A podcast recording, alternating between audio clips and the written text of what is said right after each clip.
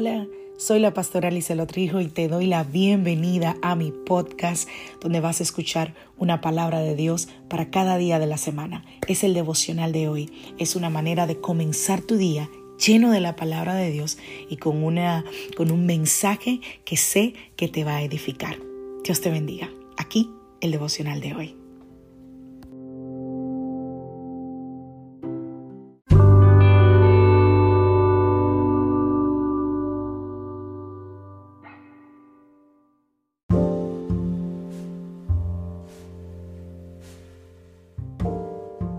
Devocional del día de hoy. La esperanza te puede proteger contra la tentación. Vamos a la palabra del Señor, vamos al libro de Primera de Tesalonicenses capítulo 5 a partir del verso 1. Dice, ahora bien, amados hermanos, con respecto a cómo y cuándo sucederá todo esto, en realidad no es necesario que les escribamos, pues ustedes saben muy bien que el día del regreso del Señor llegará inesperadamente, como un ladrón en la noche. Cuando la gente esté diciendo todo está tranquilo y seguro, entonces le caerá encima la catástrofe tan repentinamente como le vienen los dolores de parto a una mujer embarazada y no habrá escapatoria posible.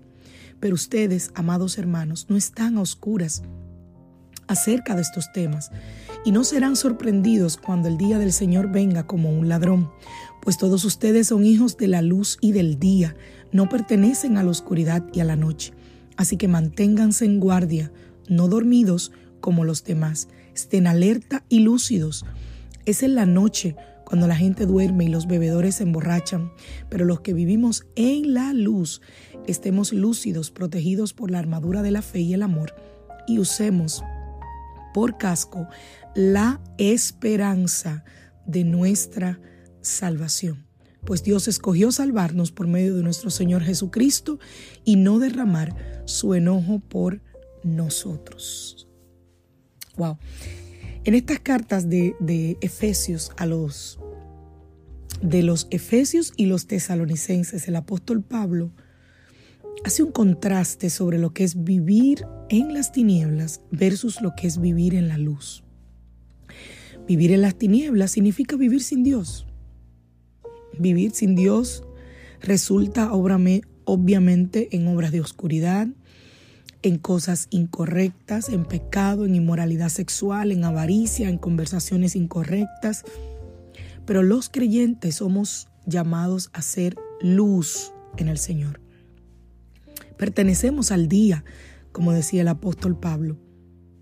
No se supone que los creyentes vivimos como viven aquellos que no tienen a Dios en su corazón. Se debe ver en nuestras vidas, debemos permanecer lejos de las obras de las tinieblas y vivir de acuerdo a la voluntad del Señor. Pero eso no es fácil. No es fácil especialmente cuando, como decía el domingo, estamos en esta carne y estamos rodeados de oscuridad espiritual. El mundo vive en oscuridad espiritual. El mundo no entiende lo que significa vivir a la, al estándar de Dios, a la luz de Dios. Constantemente nosotros somos tentados a ser deshonestos, a mentir, a la lujuria, a tratar a los demás de manera injusta. Constantemente vamos a tener que vencer esas tentaciones, esos deseos, esos anhelos de nuestro corazón, porque nuestro corazón es engañoso, es pecaminoso. Nuestra naturaleza siempre va de continuo al mal. Aquel que hace el bien es porque ha decidido hacerlo. Créeme, no nos nace, no nos nace hacer el bien. Y te pongo un ejemplo muy simple. La comida, por ejemplo. Aquel que vive un estilo de vida saludable, que se alimenta de manera saludable, es porque así lo decide. Porque siendo consciente ha eliminado las cosas que sabe que le hacen daño. Aquel que hace ejercicio no lo hace porque el cuerpo le pide que haga ejercicio, no, no, no, no. Lo hace porque es consciente de que es un hábito saludable y ha tomado la decisión de hacerlo. De igual manera es nuestra vida. Para hacer buenas cosas, para hacer buenas obras, para servir a Dios, para agradar a Dios, tenemos que decidirlo. porque nuestra naturaleza humana no querrá hacer eso. Te pongo otro ejemplo, miremos a un niño. ¿A qué niño le gusta conscientemente compartir sus juguetes? ¿A qué niño le gusta compartir su comida? No, no está en nuestro ADN, no está en nuestra naturaleza. Los niños los enseñamos a compartir, le, le enseñamos valores sobre compartir, sobre ser generoso, pero no es algo que viene en nosotros. Así que es una lucha constante. Vencer las tentaciones, actuar de manera correcta, es una lucha. Por eso el apóstol Pablo habla sobre una coraza y un casco espiritual que son necesarios para poder defendernos y luchar contra el pecado. Pablo dice que la esperanza de nuestra salvación es como un casco. Esa esperanza nos da fortaleza emocional para negarnos a los placeres temporales del pecado. ¿Por qué?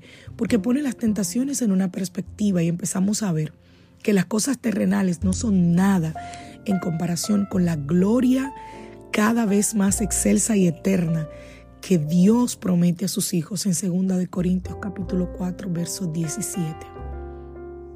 Entonces la pregunta es, ¿cómo te defiendes cuando eres tentado? ¿Qué haces cuando la tentación toca a tu puerta? Y finalizo con esto. La Biblia dice que el Señor es la vid y nosotros los pámpanos, y que alejados de Él nada podemos hacer.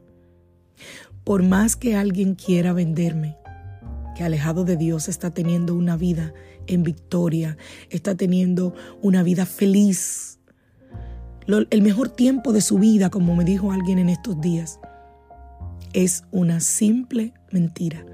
Alejados de Dios, no somos felices.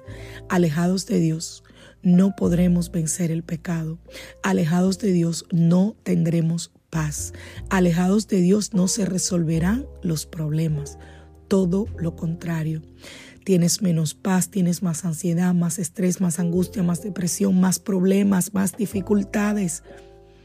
Porque alejados de Él, nada podemos hacer. No quiere decir que con Cristo no hay problema, no hay dificultades, no hay estrés, no te puede tocar la puerta la ansiedad o la depresión. Pero no es lo mismo estar en un valle con un, con un salvavidas puesto que estar eh, eh, en, un valle, no, perdón, en un río con un salvavidas puesto que estar en un río sin ningún salvavidas.